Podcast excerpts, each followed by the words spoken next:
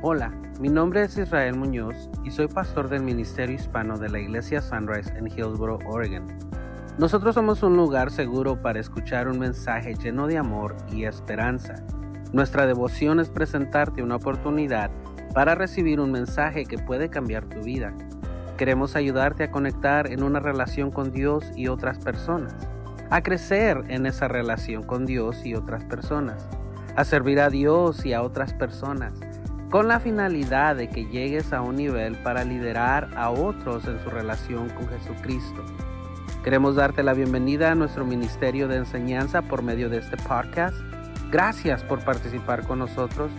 Nuestro deseo es que este audio sea de gran bendición para tu vida. Entremos a nuestra predicación. Bendiciones. ¿Dónde está? Vamos a comenzar nuestra predicación. Bendito Padre Celestial. En este momento, Señor, te damos gracias por todo lo que hemos llevado a cabo en este momento. Te hemos alabado con libertad, hemos disfrutado de tu presencia. Señor, hemos dado los anuncios correspondientes al ministerio. Padre, en este momento queremos, como siempre oramos los domingos, abre nuestro corazón, abre nuestra mente para recibir esta palabra con gozo, con alegría, que podamos entender, Señor, el mensaje que queremos comunicar Señor, usa nuestras manos para que podamos aplicar a nuestra vida las cosas que aquí vamos a aprender, Señor, y que sea necesario para nosotros aplicar. En el nombre de Jesús te doy gracias. Amén y amén. Hermano, ya tengo también un mes diciéndole que vamos a entrar a un estudio. De hecho, un estudio de, de, de uno de los libros favoritos. Es uno de mis favoritos. No sé cuántos, yo desde que estaba chiquito tenía, cuando empecé a leer, mi papá siempre instituyó en mi vida y en mis hermanos que leyéramos la Biblia. Le llevan los, antes de que jugáramos, antes de que saliéramos a algún lado, mi papá siempre nos decía, lee, conforme íbamos creciendo, yo empecé con un capítulo por día, después eran tres, y ya cuando tuve una edad más avanzada, mi papá nos hacía leer hasta diez capítulos al día de la Biblia. So, no, nunca he contado, pero yo he leído la Biblia en toda mi vida, en mis 40 años de edad. He tenido la oportunidad de leer la, palabra de Dios por lo menos a, unas 50 veces, para no exagerar, 50 veces. Y, y, créame que cuando leía algunos libros del Antiguo Testamento me quedaba, ay, no, no, no los puedo procesar cuando estaba chiquito porque no los entendía, especialmente, especialmente números o levíticos, lo de las leyes. Pero cuando ya llegaba al Nuevo Testamento me emocionaba, porque si algo a mí me ha gustado desde chiquito es la historia de Jesús. Siempre me impactó, siempre me emocionó el saber que, un hombre vino a morir en la cruz del Calvario de la manera que lo hizo. Este, siempre, siempre fue algo muy valioso para mí y mi papá siempre nos decía, hoy vas a leer, cuando mi papá nos decía, hoy vas a empezar a leer el Evangelio de Juan, yo me emocionaba porque el Evangelio de Juan para mí es uno de mis favoritos. Y yo quiero compartirle algunos estudios a usted por las próximas 21 semanas, ah, bueno, 20 semanas de aquí en adelante, vamos a estar hablando del Evangelio de Juan. Si usted se ha notado, las últimas, ah, desde el comienzo del año, hemos estado hablando mucho del Antiguo Testamento. Por ejemplo, comencé el año predicándole Job. Tuvimos una serie de Job. Después de Job prediqué en Génesis. Después de Génesis, el hermano Omar nos predicó una serie en Deuteronomio. Y luego este, terminamos, bueno, no terminamos, pero hace unos domingos atrás le prediqué acerca de Jesús y la cultura. Pero desde aquí en adelante, 21 semanas, así que vaya preparándose, 21 semanas, de aquí hasta Navidad, vamos a estar predicando en el Evangelio de Juan. El Evangelio de Juan tiene algunas características bien importantes y para comenzar quiero hacerle las siguientes preguntas. ¿Qué significa para usted creer? ¿Qué significa para usted esta palabra? Hay muchas personas que relacionan el creer con el sinónimo de tener esperanza. Pero piense, ¿será que hay algo más profundo en esta palabra creer? ¿Será que hay algo más profundo? Todos en el mundo, usted incluido, yo incluido, tenemos creencias. Por ejemplo, hay muchas personas, les decía en el campamento, que creen que nosotros descendemos del mono? ¿Cuántos creen que descendemos del mono? Dígame un fuerte amén. O dígale al hermano ahí que está a su lado, dígale amén. No hay nadie aquí que, que cree que descendemos del mono. Qué bueno. Pero hay personas que tienen esa creencia y hasta pelean. Se pelean por, por, tratar de que otros crean de la misma manera que ellos. Hay personas, les decía en el campamento, hay personas que creen que la tierra es plana. Desde, de hecho, me recuerdo cuando estábamos en, en, México, en la escuela, nos decían que la tierra, abajo de la tierra había tortugas. No me acuerdo, ¿se acuerdan? Tortugas, había una tortuga muy grande y abajo de la tortuga había un elefante o algo así. ¿Cuántos creen que la tierra es plana? ¿Hay alguien aquí? Hay personas que creen tanto en esto que hasta crean controversia, que hasta pelean.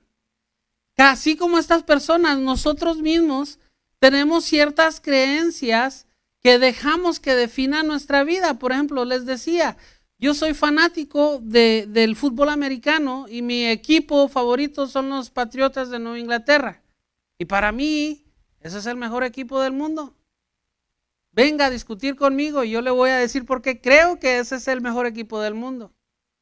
Hay otros que, que, que piensan, o bueno, yo pienso, por mucho tiempo pensé que Angélica Rivera, la gaviota, era la mejor actriz de México. ¿Cuántos creen igual que yo? ¿Por qué le hacen así? Tienen que creer igual que su pastor. Arrepiensa. ya estoy predicando acá. Pero yo creía eso, ya no creo eso. Antes yo creía eso cuando mirábamos la novela Destilando Amor. Esa fue la última novela que miré eso, no me pregunte más. Pero este, eh, yo creía eso. Yo también llegué a creer que a Jesucristo lo crucificaron cuatro veces. Y por mucho tiempo yo, yo, yo leía los evangelios, Mateo lo crucificaron una vez, en Marcos 2, en, en, Lucas 3 y en Juan 4. Y yo siempre le hacía la pregunta a mis hermanos mayores, bueno, ¿por qué Jesús tuvo que morir cuatro veces por nosotros? Hasta que ya alguien, fíjese, hay veces que tenemos creencias y estamos tan arraigados en esas creencias que viene alguien y una persona y nos desmiente de esas creencias. ¿Cómo reaccionamos? ¿Alguna vez a usted le ha pasado que usted cree tanto en algo que, que alguien más viene y lo corrige y le da a ver que lo que usted cree no es verdad? Yo creía eso. Yo por mucho tiempo cuando estaba pequeño creía que a Jesús lo habían crucificado cuatro veces. Y le decía a mis hermanos, ¿por qué? ¿Por qué murió cuatro veces? Hasta que mi papá me sentó junto con mis hermanos y nos dijo, no, es que es un recuento de varias personas, es la misma historia, es la misma crucifixión. Jesús nomás murió una vez y resucitó una vez, porque así lo dice la palabra. una sola vez Él murió y una sola vez Él resucitó. Y alguien me corrigió, ¿cómo reaccionaba usted, hermano, cuando alguien le ha corregido de algo que usted cree? Que usted cree profundamente, que usted dice, esto es lo que yo creo y esto es lo que yo quiero que me defina. ¿Cómo ha reaccionado si alguien le ha corregido lo que usted cree? Ahora, quiero hacerle esta pregunta. ¿Cuántos creen en Jesús? Y le profundizo esa pregunta. ¿Qué tan profundo cree en Jesús? ¿Qué tan profunda está esa creencia que usted tiene en Jesús? Porque la realidad de la, del creer en Jesús es esto. Hay algunas personas que solamente creen en Jesús lo suficiente para venir a la iglesia. Y eso es todo. Hay otras personas que creen lo suficiente en Jesús para decir, ok, voy a dar mis diezmos nomás. Y ese es el único compromiso que tienen y que dejan que esa creencia haga en sus vidas. Hay otras personas que creen lo suficiente en Jesús simplemente para no meterse en problemas con los demás. Hay algunas personas que creen lo suficiente en Jesús y, y, son buenos para hablarle a otros, para predicar el Evangelio con otros, pero nunca los vemos en la iglesia, nunca los vemos en algún otro compromiso de la, de, de, de la iglesia. Yo le hago la pregunta a usted el día de hoy, ¿qué tanto usted, qué tan profunda está su creencia en Jesús? ¿Hasta dónde llega esa creencia? ¿Qué tan convencido está de que Jesús debe ser la parte de prioridad en su corazón, en su vida? ¿Qué tan convencido estás de que Jesús es el Hijo de Dios? ¿Qué tan convencido estamos de que Jesús quiere tener una relación contigo, conmigo?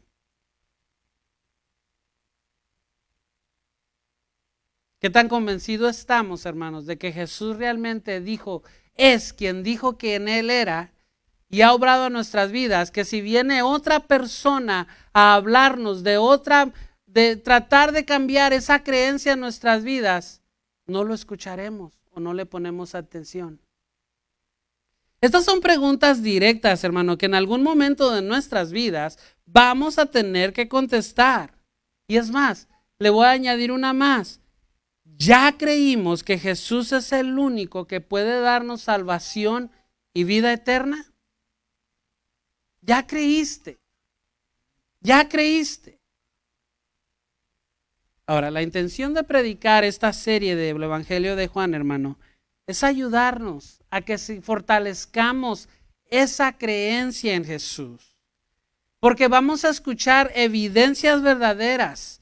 Y si ya creemos, vamos a fortalecer esa creencia. Y si no hemos creído realmente en que Jesús, lo que Jesús dice que, que Él es, entonces, hermano, vamos a dar muchas oportunidades a que realmente creamos en Él, para que creamos en Él. Así que entremos de lleno. El apóstol Juan, hermano, al final de su evangelio, nos da una razón específica del por qué él escribió este evangelio de la manera que lo escribió. Mateo 20, 30 al 30 y 31 nos dice, los discípulos vieron a Jesús hacer muchas otras señales milagrosas, además de las que quedan registradas en este libro. Pero estas se escribieron para que ustedes continúen creyendo que Jesús es el Mesías, el Hijo de Dios, y para que al creer en Él tengan vida por el poder de su nombre muy directa la, razón principal por la cual Juan escribió este Evangelio. Es para que nosotros continuemos creyendo que Jesús es el Mesías. ¿Cuántos creen que Jesús es el Mesías? Y por ese creer en ese Mesías podamos recibir la vida. La vida. Así que si usted ya creyó, ¿cuántos ya creyeron en Jesús como Mesías? Entonces quiero decirle que usted ya tiene vida. Eh, gócese. Porque antes estaba muerto y ahora en creer en el Mesías ya recibió la vida. Ahora, la razón por la cual Juan escribió el Evangelio y dentro de él vamos a, ver, hermano, este, evidencias, vamos a ver declaraciones, vamos a ver pequeños momentos donde Jesús se da a revelar y realmente habla de, de, lo que Él dice que Él es, realmente lo demuestra. Juan, hermano, intencionalmente relató la vida de Jesús para tratar, para tratar de que usted esté 100% convencido de que Jesús fue el Salvador del mundo de que usted no tenga duda como yo cuando estaba chico que, que pensaba que Jesús tuvo que morir cuatro veces. Las evidencias que Juan presenta, hermano, realmente presentan al Mesías prometido y al Salvador del mundo, que quiere y desea que tú y yo creamos en Él para que tengamos vida. Y hay dos razones o propósitos específicos dentro del Evangelio. El primero es este, si tú no crees, vamos a hablar argumentos claros de la vida de Jesús. Y voy a tratar de convencerte, tanto a los que estamos aquí, a los que están en línea, de convencerlos de que Jesús es quien dijo que Él era. Y segundo, si crees por medio de estas enseñanzas dentro de este Evangelio, hermano, quiero ayudarte o queremos ayudarte a que sigas fortaleciendo esa creencia en Jesús.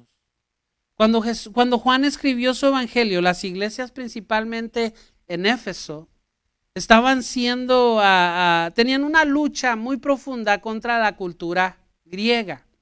Y si ustedes conocen la cultura griega, la cultura griega es de muchos dioses. Hay dioses para todo. Está el dios del rayo, Zeus. Está la Afrodita, el dios del amor. Está Atena, el dios de la tierra. Hay dioses para todo. Y en aquel entonces esa cultura se estaba mezclando en la iglesia en Éfeso y en otras iglesias y estaban tergiversando realmente el mensaje y la deidad del Señor Jesucristo.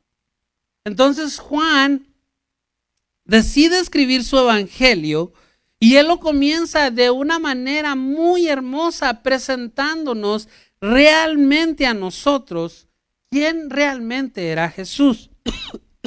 Veamos los primeros capítulos, versículos, versículo 1 al 5. En el principio la palabra ya existía. La palabra estaba con Dios y la palabra era Dios. El que es la palabra existía desde el principio con Dios. Dios creó todas las cosas por medio de él. Y nada fue creado sin él. ¿Usted no fue creado? ¿Usted sabía que usted no fue creado si Jesús no hubiera intervenido? La palabra le dio vida a todo lo creado y su vida trajo luz a todos. La luz brilla en la oscuridad y la oscuridad, oscuridad jamás podrá apagarla. Una manera muy hermosa que Juan presenta a Jesús. Lo refiere como la palabra, lo refiere como el verbo. Para darnos a entender, hermanos, a nosotros, que Jesús no tiene creación, pero que Jesús participó en la creación. Que Jesús no tiene principio porque Él ya existía antes que todas las cosas. O en otras palabras, estos versículos, este poema con el Juan, con el, con el cual Juan presenta a Jesús, nos está diciendo lo siguiente. Si tú crees en Jesús, entonces también tienes que creer que Él es eterno y Él es para siempre. No puedes creer en Jesús sin creer esta verdad. No puedes creer en Jesús si tú no crees que Él es eterno. No puedes creer en Jesús si tú no crees que Él vive para siempre. No puedes creer en Jesús, no puedes tener una creencia completa de Jesús si tú no crees que Jesús es parte de la Trinidad de Dios.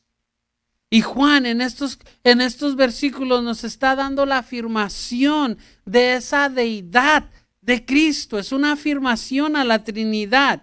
Es una afirmación al trabajo que Jesús hizo desde la creación. Y luego nos dice algo muy interesante. Jesús nos dice, es la fuente de vida. Él da vida tanto física como vida eterna, espiritual, a todos los que creemos en Él. Su vida o la vida que Él nos da trae luz a todos.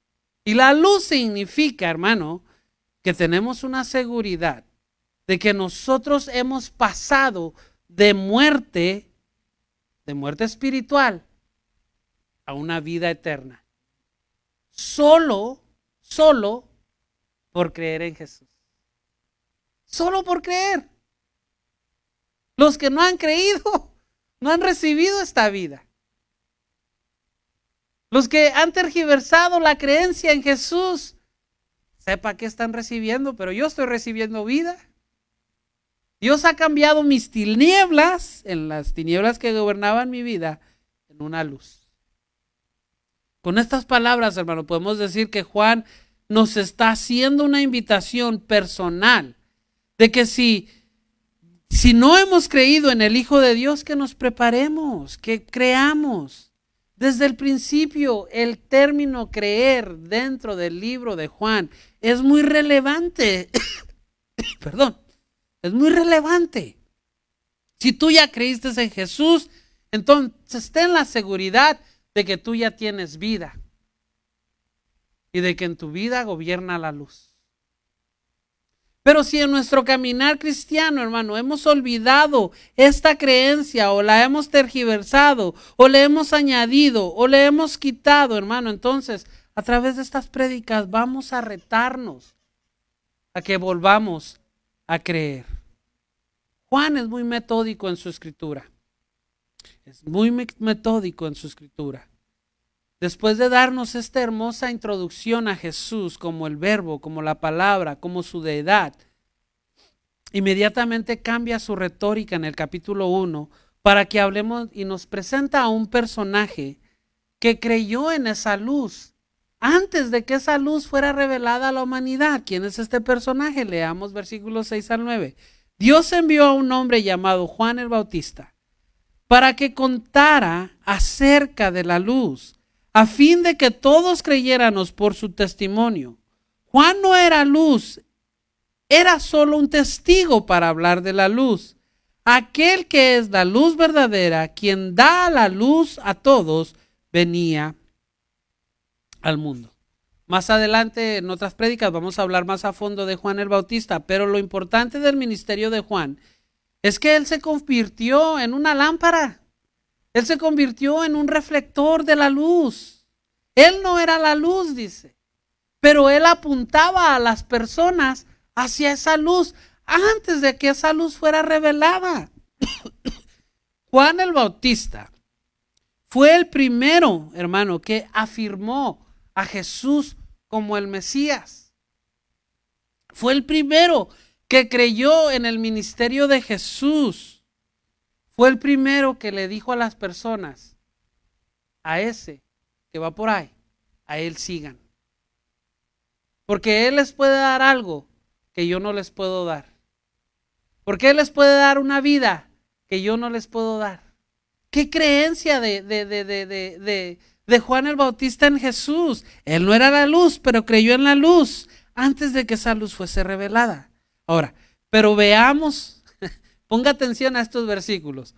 ¿Cómo reaccionó la comunidad? ¿Cómo reaccionó la humanidad? ¿Cómo reaccionaron las personas ante ese mensaje de sigan a esta persona? Él es la luz, Él les puede dar la vida eterna. ¿Cómo reaccionaron a esta creencia de que por solo creer en Jesús puede recibir vida eterna? Juan 1, 10 al 13 dice, vino al mismo mundo el que había creado, pero el mundo no lo reconoció vino a los de su propio pueblo y hasta ellos lo rechazaron. Pero a todos los que creyeron en él y lo recibieron, les dio el derecho de llegar a ser hijos de Dios. Ellos nacen de nuevo, no mediante un nacimiento físico como resultado de la pasión o de la iniciativa humana, sino por medio de un nacimiento que proviene de Parece como que Juan el Bautista o Juan vivía en nuestros tiempos, ¿no cree? Porque en el momento que él escribe su evangelio, la gente no creyó en ese mensaje. No creyó en ese mensaje de luz. La gente rechazó al Salvador del mundo. Y eso también pasa en nuestros días. Eso también pasa en estos momentos, en esta generación que estamos viviendo. Hoy la gente, hermano, sabe, conoce que tiene una necesidad muy grande por un Salvador. Hoy la gente conoce que viven en tinieblas. Hoy la gente conoce que hay una necesidad de creer en Jesús, pero aún así lo rechaza. Aún así lo rechaza. Aún, aún así rechazan al que puede cambiar sus tinieblas por luz. Aún así rechazan al aquel que les puede dar la vida eterna. Aún así rechazan a aquella persona. Estaba escuchando un mensaje de una persona, de, un pastor, se me hace que era uruguayo, no me acuerdo su nombre, pero es muy famoso. Y al pastor se le acercaron y le dijeron, pastor, ¿qué si todo lo que usted cree, qué si todo, todo, todo lo que usted predica es mentira. Al final de la vida se da cuenta que es mentira. Y el pastor muy sabiamente les dijo esto. Mira, dice, vamos a decir que lo que yo creo, que lo que yo siento, que lo que yo he predicado realmente es mentira. Al final de mi vida, ¿qué pierdo? Nada. Poquito de tiempo por haber predicado algo que no era realidad. Está bien. Pero vamos a decir que lo que yo creo, que lo que yo vivo, realmente es verdad. Y tú llegas al final de tu vida, ¿qué pierdes tú? Todo. Y así mucha gente piensa vivir el día de hoy. Prefieren saber que al final de su vida lo van a perder todo, sin realmente darse cuenta que creer en Jesús, creer en Jesús, no solamente te da vida, pero te da vida eterna. Así que pregúntate tú, ¿realmente ya creíste en Jesús? Realmente ya tienes esa creencia bien arraigada en tu corazón, en tu mente, que no va a venir nadie que pueda venir a cambiarte esa creencia. Y pregúntate lo siguiente también, ¿qué tan profunda está esa creencia en tu vida? ¿De verdad crees que Jesús es el Hijo de Dios? ¿Realmente has creído en el Salvador de este mundo?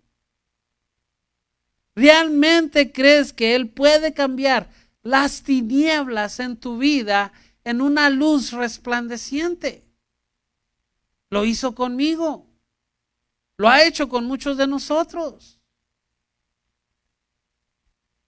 Y si no has creído en Jesús, como debes creer en Él, ¿qué te detiene por hacer? Juan en el capítulo 14 nos dice las siguientes palabras. Entonces la palabra se hizo hombre y vino a vivir entre nosotros. Estaba lleno de amor inagotable y fidelidad. Y hemos visto su gloria, la gloria del unigénito Hijo del Padre. Especialmente este versículo, hermano, es un resumen de todo lo que he tratado de comunicarle el día de hoy. A través de este Evangelio de Juan, una y otra vez vamos a mirar el anhelo profundo del escritor para crear en nosotros esa seguridad de que si ya creemos en Jesús, estamos creyendo en la verdad. Y que si no has creído en Jesús, que le des una oportunidad que te des, no a Él, te des tú una oportunidad en creer. Termino con esto porque ya se me fue el tiempo. Y esto se los comuniqué o traté de comunicárselos en el campamento. Usted sabía, hermano, que Jesús, tal y como Él es, Él tiene la habilidad de acercarse a nosotros. Él puede pasar una vida a nuestro lado. Él puede estar siempre cerca de nosotros. ¿Cuántos lo creen? Pero Él nunca va a hacer lo que Él nunca va a hacer a la fuerza es entrar a nuestro corazón. Si nosotros no se lo permitimos. Alguien dijo, Jesús puede vivir en tu vecindad. Jesús puede vivir en tu casa. Es más, Jesús puede vivir en tu cuarto.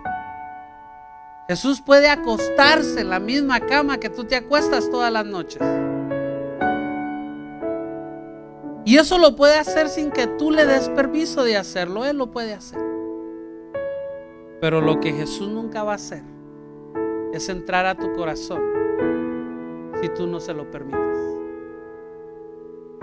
Y eso es especial para nosotros. Esas palabras son importantes para nosotros. Porque hay muchos cristianos que decimos que estamos con Jesús, que vivimos con Jesús y sí Jesús está a nuestro lado. Y sí somos bendecidos. Y sí hemos vivido una vida, como les decía, subidas y bajadas, aunque la voluntad de Dios es perfecta y lineal. Y hemos experimentado a Jesús. Pero tal vez nunca le hemos dado la oportunidad o le hemos dado el permiso de que entre a nuestro corazón. Porque Jesús es tan amable, tan amable, que no lo va a hacer a la fuerza. Y yo quiero que terminemos este momento, hermano. Hágase un análisis de su corazón en este momento. Y realmente reflexione en esta pregunta. ¿Ya le di permiso a Jesús de entrar a mi corazón? Hermano, ya tengo 30 años de cristiano. ¿Qué tal si en esos 30 años de cristiano Jesús nomás ha estado a su lado y nunca realmente ha entrado a su corazón? Hermano, yo ya predico, yo ya, inclusive ya he alcanzado a muchas personas para que vengan a conocer a Jesús. Gracias, qué bueno. Pero ¿qué tal si en esos procesos usted nunca le dio el permiso de entrar a Jesús en su corazón?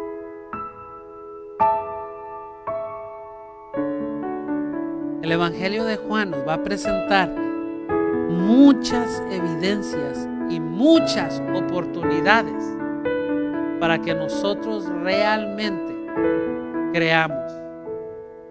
Y si creemos, tendremos la puerta abierta para decirle a Jesús, entra a mi vida, una y otra vez. Una y otra vez. Porque Jesús está ahí.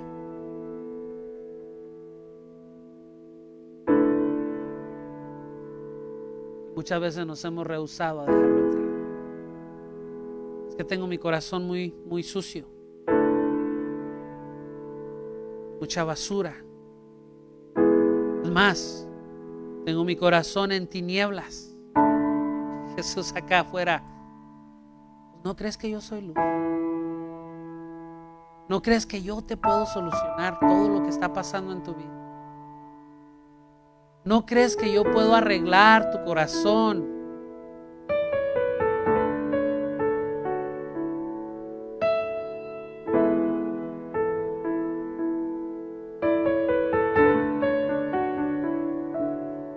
Que es triste? Saber que hay cristianos que no han permitido que Jesús entre. Eso sí es triste. Nos, nos preocupamos mucho por los pecadores, les hablamos, pero yo te digo en este momento, en este día, si tú estás batallando con este mensaje, hermano, es triste. No permitas que Jesús entre a tu vida para que te ilumine como Él te quiere iluminar. Una luz resplandeciente. Sobre todo que te dé la vida eterna que Él nos ha prometido. Vamos a orar. Padre, gracias por esta palabra.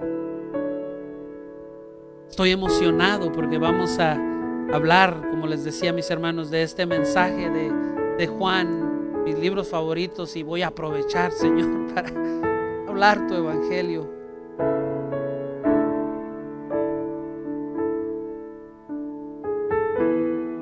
Para hablarle a las personas de tu amor y de lo que tú quieres hacer en sus vidas. Aún nosotros como cristianos necesitamos recordar Necesitamos volver a creer en ti como se debe creer. Hemos dejado que nuestras vidas, algunos de nosotros, sean gobernadas por creencias, Señor, que nos han apartado del el núcleo. Y el núcleo eres tú. Padre, por creer en ti podemos recibir la vida eterna. Por creer en ti podemos recibir más bendición. Pero para creer en ti tenemos que confesarte como nuestro Señor y nuestro Salvador y realmente aceptarte y darte la oportunidad de entrar a nuestro corazón para que tú hagas el trabajo que tú tengas que hacer. Señor, perdona nuestros pecados hemos sido infieles, yo creo que no hay nadie aquí que diga, yo no he pecado. No, todos cometemos errores, todos fallamos. Y aunque tu Biblia diga que no hay condenación para los que creen en Cristo Jesús, Señor, si, si tenemos pecado, queremos arrepentirnos de él, para que tú, para que tú obres en nosotros como tú debas obrar. Y para que esa creencia de que, que ya tenemos se siga fortaleciendo en nosotros. En el nombre de Jesús. Gracias Señor. Bendigo a cada uno de mis hermanos, a una de mis hermanas, los que están en línea. En nombre de Jesús. Gracias por haber participado con nosotros escuchando este audio. Si vives en el área del condado de Washington, en Oregon, queremos hacerte la invitación a que participes con nosotros en persona todos los domingos a las 9 de la mañana. Nuestra dirección es 6701 Northeast Campus Way, Hillsboro, Oregon 97124. O búscanos en nuestras redes sociales como Sunrise Ministerio Hispano para que conectes desde tu hogar con nosotros. Que tu día sea de mucha bendición y hasta la próxima.